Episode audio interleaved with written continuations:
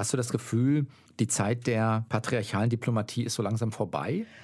Auch ich wünsche es mir natürlich. Deutschlandfunk Nova. Deep Talk mit Sven Präger. Und mein Gast ist diese Woche die Autorin und Expertin für feministische Außenpolitik Christina Lunz. Hallo Christina. Hallo Sven. Also es können ähm, sowohl Männer als Frauen, alle Geschlechter feministische Außenpolitik machen. Eine feministische Außenpolitik, die weiß, dass in jedem Krieg sexualisierte Gewalt, Vergewaltigungen als Kriegswaffe gegen Frauen eingesetzt werden. Diese Herrschaften dachten, dass ihre Lebensrealität die Realität aller Menschen ist, was so die größte Fehlannahme ist und darauf basierend, glaube ich, so viele Fehlentscheidungen auch über die Jahrzehnte getroffen wurden, die die meisten Menschen in Unsicherheit hält. Du kannst nicht mit denselben Überlegungen, die ein Problem geschaffen haben, jetzt das Problem lösen wollen. Es ist einfach nicht normal, dass eigentlich fast jede Frau, die irgendwie nachts oder auch nicht nachts nach Hause läuft, irgendwie Angst hat vor männlicher Gewalt. Deutschlandfunk Nova. Deep Talk. Kannst du vielleicht aus jüngerer Vergangenheit ein Beispiel nennen, wo du zuletzt gedacht hast, ah, guck mal, da macht feministische Außenpolitik tatsächlich einen deutlichen Unterschied? Ja, also feministische Außenpolitik bedeutet ja, also ganz grob gesagt, die Perspektiven aller und dadurch eben auch die Perspektiven von Frauen und anderen marginalisierten, politisch marginalisierten Gruppen ins Außenpolitische reinzuholen. Und dann gucken wir uns mal an, wo das in letzter Zeit so passiert ist. Also ich, ich finde beispielsweise, dass ähm, hier, hier in Deutschland bei unserer neuen Außenministerin, bei Annalena Baerbock, wenn sie vor einigen Tagen einen Frauenrechtspreis im Außenministerium verliehen hat für die lateinamerikanisch-feministische Bewegung Ni Una Menos, dann ist das ganz klar feministisches Handeln im Außenpolitischen, weil sie mit all ihrer ja, ihres, ihren diplomatischen Gewichtes ähm, eine feministische Bewegung auszeichnet. Oder wenn beispielsweise als vor einigen Wochen in der Generalversammlung der Vereinten Nationen ähm, der russische Angriffskrieg verurteilt wurde mit einer Resolution und die Ministerin in ihrer Rede unter anderem auch auf ja wahrscheinlich neopostkoloniale Strukturen aufmerksam macht, als sie gesagt hatte, ja, und ich habe mit, mit vielen ähm, StaatsvertreterInnen gesprochen und vor allem die, die nicht aus, dem, aus Europa kommen, die haben zu mir gesagt, ja, aber wo, ihr wollt jetzt unsere Solidarität, aber wo war Europa denn in der Vergangenheit für uns da? Ähm, so globale, ja, unangenehme Machtdynamiken, unfaire Machtdynamiken angesprochen. Ähm, oder wenn irgendwie auf europäischer Ebene. Ähm, bei der EU hat sich jetzt, wurde ein, ja, wie soll ich sagen, Netzwerk oder ein Zusammenschluss wurde gegründet oder initiiert vor, vor einigen Wochen, um die Bedürfnisse von, von Frauen und Frauenrechtsverteidigerinnen aus Afghanistan, ähm, deren Stimmen prominent zu hören bei allen Entscheidungen und in Verhandlungen auch mit der Taliban. Das wäre für mich auch ein Beispiel von feministischer Außenpolitik. Jetzt wird ja gerade Berichterstattung, du hast es gerade auch angesprochen, wir zeichnen das Gespräch jetzt Ende März auf, also da ist der Krieg in etwa seit vier Wochen äh, in der Ukraine. Hast du das Gefühl, dass feministische Außenpolitik in Bezug auf diesen konkreten Konflikt einen Unterschied machen kann, indem es vielleicht, ja, ich weiß es nicht, die das Leid der Menschen oder aller Menschen in der Ukraine stärker in den Mittelpunkt rückt, als das vielleicht männliche Außenpolitik machen würde? Oder gibt es noch andere Aspekte aus deiner Sicht? Also erstmal, glaube ich, mag ich sagen, dass das Gegenteil von feministischer Außenpolitik nicht männliche Außenpolitik ist, sondern patriarchale Außenpolitik. Also es können ähm, sowohl Männer als Frauen, alle Geschlechter feministische Außenpolitik machen, weil es einfach eine Außenpolitik ist, die möchte, dass alle gesehen werden und dass Außenpolitik zur Beendigung von strukturellen Ungleichheiten und Ungerechtigkeiten beiträgt. Daher ähm, ja, patriarchale, traditionelle Außenpolitik, die den ganz großen Fokus auf militärische Stärke, auf Aufrüstung, militärische Sicherheit hat. So eine Art der Außenpolitik führt dazu, dass beispielsweise ähm, ja, Entscheidungen getroffen werden zu 100 Milliarden Sondervermögen, ohne gleichzeitig darauf aufmerksam zu machen, dass in der Konsequenz in Mittel- und Langfrist eine Aufrüstung immer wieder zu Aggression und Gewalt führen wird. Und eine feministische Außenpolitik, die wirklich die menschliche Sicherheit im Fokus hat, im Zusammenhang auch auf Ukraine. Die lenkt den Fokus dann eben darauf, was zum Beispiel an den Grenzen passiert, die rassistischen Vorkommnisse, dass wenn Menschen fliehen von einem Krieg, dass natürlich alle Menschen fliehen müssen dürfen und dann nicht, wie vor kurzem eine investigative Recherche äh, gezeigt hat, dass ähm, Studenten aus afrikanischen Ländern in Haftzentren in Polen beispielsweise landen. Eine feministische Außenpolitik, die weiß, dass in jedem Krieg sexualisierte Gewalt, Vergewaltigungen als Kriegswaffe gegen Frauen eingesetzt werden, dass Männer und Frauen unterschiedliche Erlebnisse haben und dass wir deswegen ja auch geschlechtsspezifische humanitäre Hilfe brauchen, Unterstützungsleistungen, dass, dass die Gefahr von Menschenhandel massiv zunimmt, wenn Frauen und Kinder fliehen. Ähm, und genau diese, diese nuancierte außenpolitischen Überlegungen, das erlaubt eben eine feministische Außenpolitik im, im Akutfall, und darüber hinaus, und das, das ist eigentlich die Stärke von feministischer Außenpolitik, die ja transformativ ist auf der Mittel- und der Langfrist, sagt eine feministische Außenpolitik, Leute, aber passt auf, auch klar, wenn jetzt so die Kacke am Dampfen ist, dann muss jetzt genau so geholfen werden, wie die Menschen das wollen. Und gleichzeitig ähm, brauchen wir Ambiguitätstoleranz, einfach, dass wir, dass wir wissen, dass auf die Zeit, über die Zeit hin mehr Waffen im Umlauf, weil ja auch nicht kontrolliert werden kann, wo diese Waffen landen, in wessen Händen über die Mittel- und Langfrist, bedeutet einfach mehr Tod und mehr Zerstörung. Und diese ja, Ambiguitätstoleranz, dieses Nuancierte, das ähm, darauf verweist eine feministische Außenpolitik. Christina Lunz ist Mitgründerin des Centers for Feminist Foreign Policy, also des Zentrums für feministische Außenpolitik. Aufgewachsen ist Christina in Reckendorf, das ist in Oberfranken, und ihr aktuelles Buch, das heißt Die Zukunft der Außenpolitik ist feministisch. Ein Gedanke in Bezug auf den aktuellen Krieg in der Ukraine treibt mich dabei noch um. Diese Kriegssituation wurde ja geschaffen durch patriarchale Außenpolitik. Kann dann feministische Außenpolitik für dieses Problem eine passende und gute Lösung anbieten? Also abstrakt gefragt, passt die Lösungsstrategie zum Problem? Passt das sozusagen? Können wir es damit lösen? Geht das? Mm, es ist natürlich eine Herausforderung, weil ähm, vielleicht kann man so eine Analogie irgendwie verwenden, ne? wenn jemand über Jahrzehnte einen ungesunden Lebensstil irgendwie pflegt und vielleicht auch raucht und keinen Sport macht und dann körperliche Schäden vielleicht auch auftreten und die Person dann sagt, ja, aber jetzt hilf mir mal mit deinem neuen Ansatz, so, ähm, dann kann man nicht direkt alles wettmachen, was über Jahrzehnte oder im Fall von traditioneller patriarchaler Außenpolitik über Jahrhunderte irgendwie geschaffen wurde. Ne?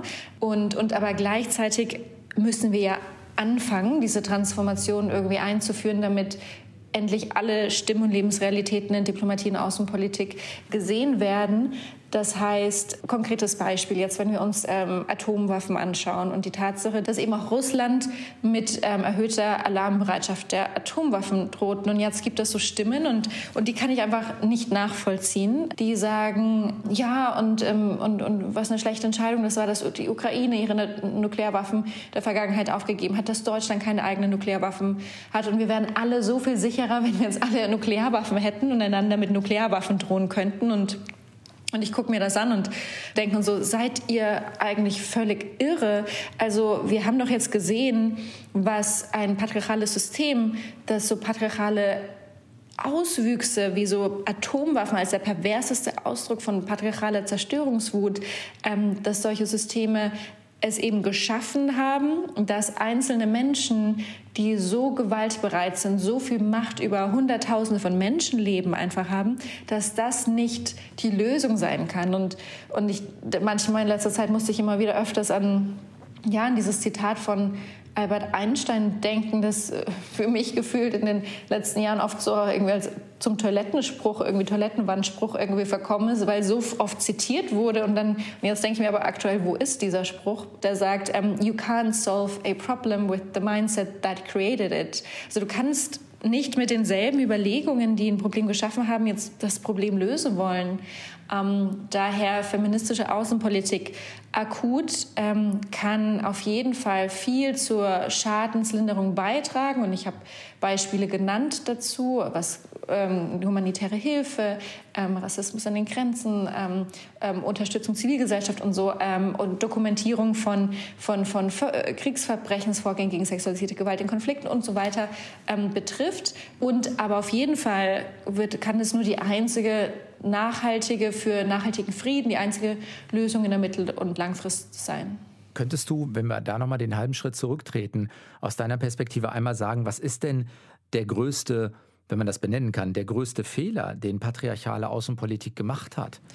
Ich glaube, so, wenn wir das runterbrechen, ist der größte Fehler eine falsche Annahme von Realitäten und Narrative. Erklär mal. In so traditionelle Außenpolitik, die in, in den internationalen Beziehungen, also in der Wissenschaft, die, interna die internationale Beziehungen sich anschaut, ist das dominanteste, die dominanteste Denkschule die Denkschule des sogenannten Realismus. Und der Realismus hm, wurde so ja, um die Zeit kurz nach dem äh, Zweiten Weltkrieg irgendwie etabliert.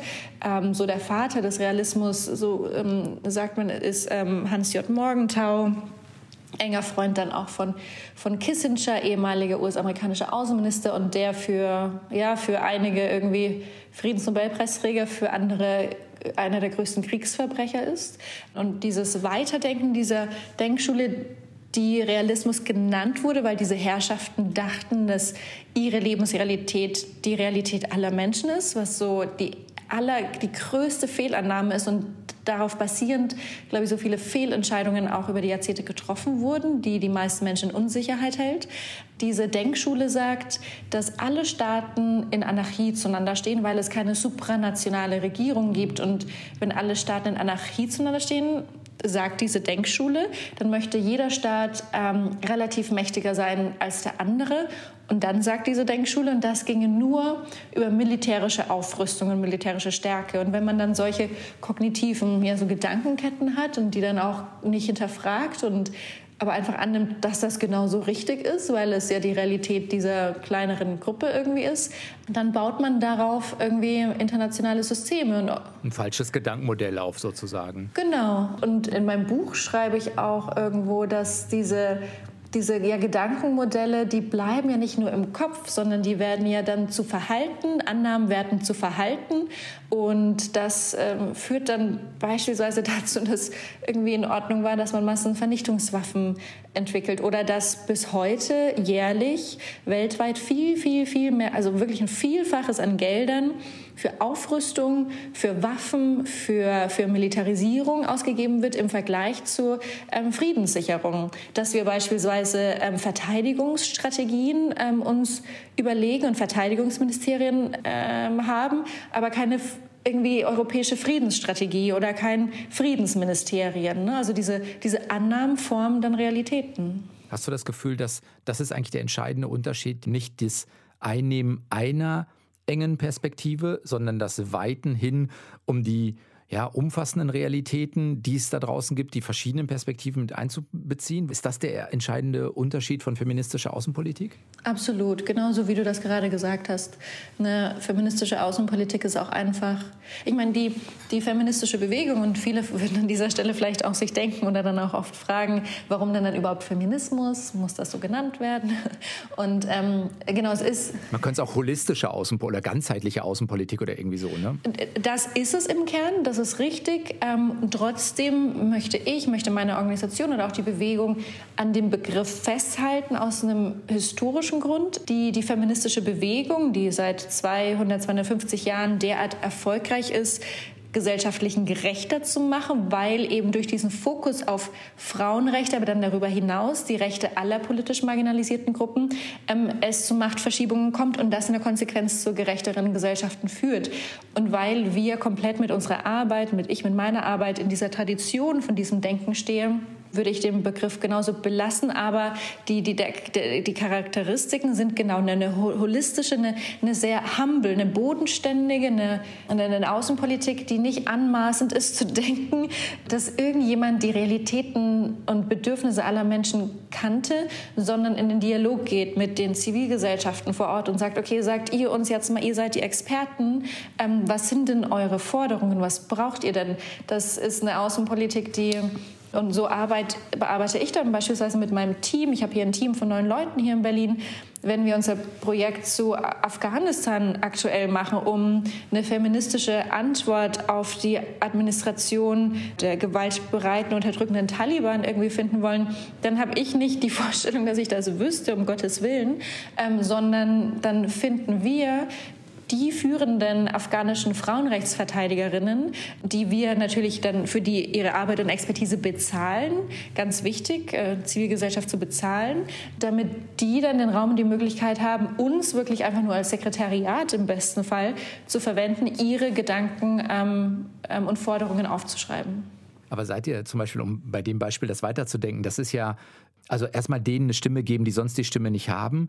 Gleichzeitig wird es ja in so einer Gruppe auch wieder Menschen geben, die, ja, keine Ahnung, in der Lage sind, mit euch Kontakt aufzunehmen, die in der Lage sind, diese Dinge zu analysieren, auszudrücken. Also auch das ist schon wieder nur ein begrenzter Ausschnitt, weil auch das eine Art von, ich sage jetzt mal, Elite ist, weil die mit euch zusammenarbeiten können. Das ist ja auch wieder nur ein kleiner Ausschnitt von möglicherweise ganz vielen Realitäten, wo man auch nochmal gucken muss, vielleicht steckt da auch eine Agenda hinter auf eine gewisse Art und Weise. Absolut, und das ist so ein wichtiger Punkt. Wie geht ihr damit um? Wir, also wir versuchen alles, was wir machen können, um eben selbst nicht ausschließend zu sein, was wir wahrscheinlich nie erreichen können, aber es ist unsere Maxime. Und jetzt bei, bei diesem Projekt ähm, zu Afghanistan, was ich nannte, ähm, wo wir ein Steering Committee, also so ein Expertinnen-Komitee haben, die unsere Arbeit ähm, sozusagen mm, beraten. Da haben wir, also ein Ausschlussfaktor ist beispielsweise Sprache. Also ich spreche kein ich, ich, spreche nur Englisch und ich spreche nur Deutsch, ein bisschen Spanisch, da komme ich in Afghanistan nicht weiter, dass wir, dass wir da nicht ausschließend sind, natürlich Geld irgendwie für Übersetzungsleistungen ausgeben. Das wäre so ein konkretes Beispiel, aber am Ende, die Frauen, mit denen wir gerade zusammenarbeiten, das sind wirklich einige der führenden Stimmen und damit auch Expertinnen, aber gleichzeitig dann eben gerade nicht die Mütter der Töchter, die jetzt gerade wieder nicht in die Schule dürfen oder so, ne? genau wie du gesagt hast. Und da ist unser Anspruch, ähm, eben auch Frauenrechtsverteidigerinnen im Team zu haben. Das haben wir, die vor Ort beispielsweise Schulen und, und Projekte betreiben, die sehr eng noch verbunden sind. Ähm, und weil die eben aber doch so prominent und berühmt sind, alle aus Afghanistan natürlich geflohen sind. Ja. Kannst du in zwei Sätzen sagen, was für euch ein Zielbild bei dem Projekt ist? Also was, was wir beim Center for Feminist Foreign Policy, was wir irgendwie können, ist Brücken schlagen, Zugänge schaffen. Wir haben sehr gute Netzwerke und Wissen produzieren und Menschen verknüpfen und ähm, irgendwie logistische Arbeit leisten. Und genau das machen wir in dem Projekt. Also unser Ziel ist, dass wir die Forderungen von eben diesen Frauenrechtsverteidigerinnen in direkten Kontakt mit, mit sehr, sehr hochrangigen internationalen, ob jetzt Vereinte Nationen oder EU oder deutsches Außenministerium, da in Kontakt ähm, diese, diese Forderungen von diesen Frauen genau dorthin bekommen. Eher dieses kurzfristige, aber wir denken auch immer mittel- und langfristig und die mittel- und langfristiges Ziel dieses ähm, Projektes ist, so ein Blueprint, irgendwie so ein Modell zu erstellen, dahingehend, wie ist eine feministische Außenpolitik, wenn vielleicht auch mal ähnliche Situationen in Zukunft kommen würden, gegenüber einem, einem Drittstaat wie beispielsweise ähm, Afghanistan mit den bestimmten Vorkommnissen vor Ort oder wie sind feministische Forderungen ähm, in Bezug auf autoritäre Regierungen oder, oder Führer. So diese kurzfristig und dann aber auch mittel- und langfristige ähm, Ziele.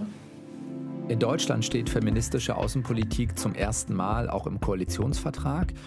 Ein Moment, der vielleicht ganz gut zeigt, was das unter anderem konkret bedeutet, war die Generaldebatte im Bundestag Ende März.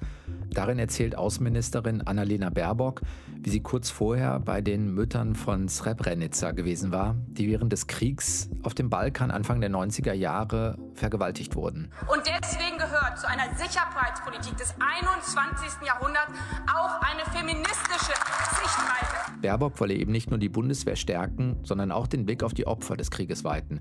Und das sei eben ein zentraler Punkt feministischer Außenpolitik.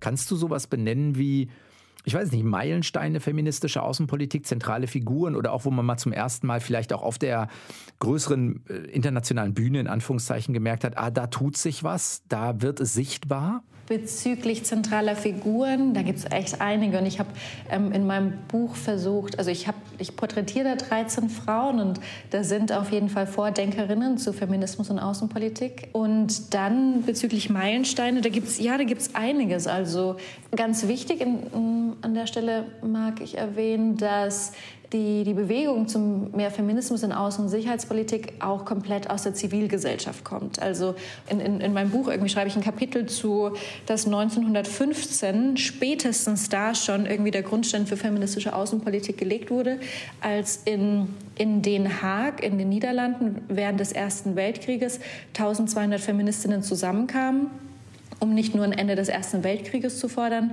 sondern 20 Resolutionen aufstellten, um ein ja, wirklich neues internationales System zu denken. Und zu diesen Forderungen gehörte, und, und das ist bis heute eine der die prominenteste Forderung von Feministinnen in Außenpolitik, Abrüstung, ein Ende des militärindustriellen Komplexes, also diese zu enge Verzahnung von Militär und Politik. Dazu gehört eine Demokratisierung von Außenpolitik, also auch diese Perspektivenerweiterung oder äh, Mediation als primäre Konfliktresolutionsmittel oder Instrument. Und über die Jahrzehnte haben eben Feministinnen darauf aufgebaut. Es wurden Organisationen gegründet wie Women's International League for Peace and Freedom, die älteste zivilgesellschaftliche feministische Organisation zu Frieden und Sicherheit. Und dann beispielsweise ein wichtiger Meilenstein ist, als im Jahr 2000 im Sicherheitsrat der Vereinten Nationen mit der Resolution 1325 ähm, die Frauen, Frieden und Sicherheit Agenda begründet wurde. Das ist eine Agenda, die damit zum allerersten Mal im Jahr 2000 anerkannte, dass die Forderungen und Bedürfnisse und die Sicherheitssituation von Frauen ähm, Relevanz für internationalen Frieden und Sicherheit haben. Ja, also ganz schön spät, aber so genau so ist das eben, wenn der Status quo patriarchal ist, ähm, dann werden die Bedürfnisse von anderen Gruppen eben ausgeschlossen und und das ist ein wichtiger Meilenstein. Und dann hatten wir irgendwie inzwischen einige Staaten, die offiziell eine feministische Außenpolitik haben. Und 2014 war Schweden das erste. Also Schweden, Kanada. Genau, genau. Schweden, Kanada, Frankreich, Spanien, Luxemburg. Ähm, Deutschland hat es inzwischen im Koalitionsvertrag und die Tage hat auch Chile, ähm, gerade bei der Entwicklung der neuen Verfassung, ähm, auch angekündigt, eine feministische Außenpolitik entwickeln zu wollen. Christina, wir haben mit jedem Gast eine kleine Spontanitätsübung vor, wenn das geht. Um Gottes Willen. Guck mal, ob das geht. Dann lernen wir dich noch ein bisschen besser kennen, ob du die folgenden Sätze vervollständigen kannst. Oh Gott, ja. Mhm. In diesem Land würde ich gerne mal diplomatisch arbeiten. Ähm, gerade in Chile, ähm, wo ganz neu nicht nur eine Verfassung geschrieben wird, sondern eine feministische Außenpolitik implementiert wird. Das Schönste an Reckendorf ist.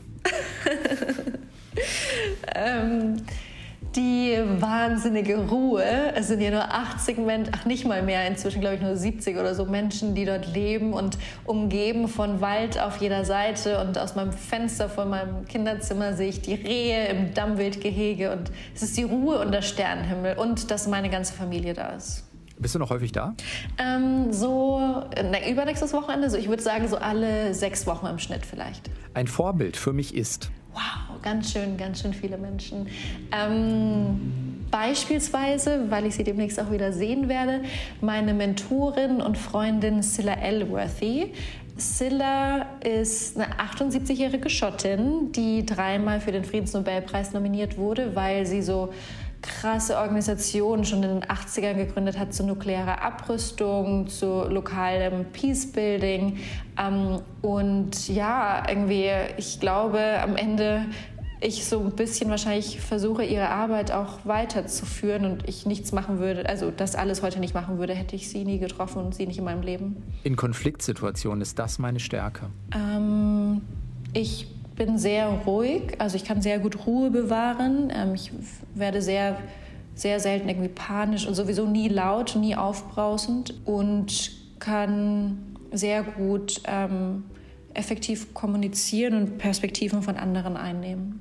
Und letztes, als Kind wollte ich werden? Unterschiedlich. Ähm, Bürgermeisterin und Floristin.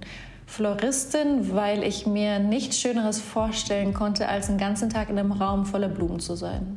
Und Bürgermeisterin? ähm, und Bürgermeisterin, weil ja, bei, beim Aufwachsen waren in der ganzen Gemeinde alle Machtpositionen und sind bis heute nur von Männern besetzt. Und irgendwie fand ich damals wahrscheinlich weil die Idee so abstrus war beim Aufwachsen, dass irgendwie Frauen mächtig sein konnten, war das irgendwie so eine Vorstellung für mich, dass ich das irgendwie doch gerne sein wollte. Hast du das Gefühl, die Zeit der patriarchalen Diplomatie ist so langsam vorbei? Auch ich wünsche es mir natürlich. Ähm, es, es ist eben diese wichtige Bewegung hin zu mehr Perspektiven, mehr Feminismus, mehr Gerechtigkeit in Außen- und Sicherheitspolitik.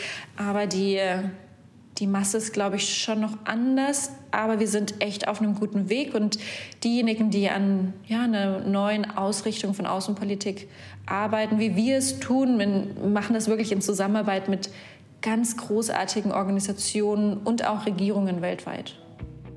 Ich glaube, man merkt Christina das auch an. Sie bewegt sich in dieser diplomatischen Welt recht sicher ich finde, man hört zum Beispiel, dass sie um Kontrolle und Überlegtheit bemüht ist. Das hat sie ja vorhin auch als eine ihrer Stärken beschrieben. Dabei gehört Christina überhaupt nicht zu einer Diplomatenfamilie. Sie hat sich das, was man vielleicht als soziales Kapital bezeichnet, über Jahre erarbeitet. Ihre Mutter war als Erzieherin und Hausfrau tätig und der Vater war erst Elektriker und hat dann einen Job im Verkauf gehabt. Christina hat dann in Mainz den Bachelor in Psychologie gemacht und war damit die erste in ihrer Familie, die an der Universität studieren konnte. Danach hat Christina in Oxford und London studiert und dort unter anderem einen Master in Global Governance und Diplomatie gemacht. Wann war dir klar, dass das ein Thema für dich werden würde? Ich glaube, wenn, wenn man manchmal vielleicht so meine Bio, meinen Lebenslauf liest, dann wirkt das so sehr gut durchdacht und geradlinig und das war es einfach nie. Ähm, oft bin ich echt in Sachen immer reingestolpert. Als ich in Oxford damals Diplomatie studierte, äh, zur selben Zeit, also das war, glaube ich, ein wichtiger Moment, als ich in Oxford anfing, Diplomatie zu studieren und mich anfing zu wundern über die Leselisten, über, die, über welche Bücher wir lesen mussten, über die, warum irgendwie Themen wie strukturelle Gewalt und ähm, Misogynie, Frauenfeindlichkeit, Rassismus keine, keine Charakteristiken für in fragile Staaten waren und solche Sachen, ähm, war gleichzeitig einfach die Zeit für mich, wo ich eine Kampagne gegen die Bildzeitung führte gegen den Sexismus in der Bildzeitung und dieses Aufeinanderprallen von feministischen Aktivismus und Diplomatie. Und nach meinem Studium in Oxford hatte ich für die Vereinten Nationen gearbeitet in New York und Myanmar und kurz dafür, davor für eine NGO in Kolumbien zum Friedensprozess dort, als wirklich dieses dieser feministische Werkzeugkasten mir immer vertrauter wurde und ich immer mehr sah, wie ich doch Dinge echt verändern kann. Ich war auch mit dabei, als 2016 das Sexualstrafrecht zu Nein heißt Nein geändert wurde. Da irgendwie hat, war das dann so eine, eine ziemlich smooth Fügung, glaube ich, dass ich mir dachte, so krass, das ergibt total Sinn, auch feministisches Denken viel mehr in Außen- und Sicherheitspolitik zu bringen, weil die Sicherheit von Menschen, und darum geht es Feminismus, ja, Feminismus geht ja einfach darum, patriarchale Gewalt abzubauen, dass die Sicherheit von Menschen echt auf internationaler Ebene auch ausgetragen werden muss, weil die größten Herausforderungen unserer Zeit für unsere Sicherheit, ob das Pandemien sind, Klimakatastrophe, ähm, ähm, Kriege, Aufrüstung, das kann nie nationalstaatlich gelöst werden. Also wie gehst du für dich damit um? Du hast im Ausland studieren können mit einem Stipendium, du hast Auslandserfahrung auch sammeln können. Also auf der einen Seite hast du dich natürlich auch aktiv darum gekümmert, also was dafür getan. Auf der anderen Seite London und Oxford im Lebenslauf stehen zu haben, ist auch vielleicht hier oder da ein Türöffner. Also wie gehst du für dich selbst mit dieser Selbstpositionierung um? Auf der einen Seite natürlich zu wissen, du bist privilegiert und versuchst das aber nutzbar zu machen. Wie geht das für dich gut? Ja, total guter Punkt. Ähm, ähm, genau, so inzwischen auch, also in meinem Buch zum Beispiel schreibe ich auch über ja, Sozialkapital. Ne? Das ist Sozialkapital, klar, dadurch, dass ich irgendwie aus dem globalen Norden komme und in einem der reichsten Länder dieser Welt aufgewachsen bin, ist so der, der Kontext schon mal ein sehr, sehr privilegierter an sich. Aber innerhalb diesen, dieses Kontextes bin ich nicht mit so viel Sozialkapital aufgewachsen. Ich bin ziemlich bodenständig in, in einer Arbeiterfamilie in diesem kleinen Dorf eben aufgewachsen. Und inzwischen, ähm, glaube ich, ja, kann man so sagen, dass ich viel Sozialkapital habe, dass ich viel, dass ich ein Netzwerk habe, ähm, dass ich Zugänge habe und, und Sichtbarkeit, ne? was, was ein Privileg, Sichtbarkeit zu haben.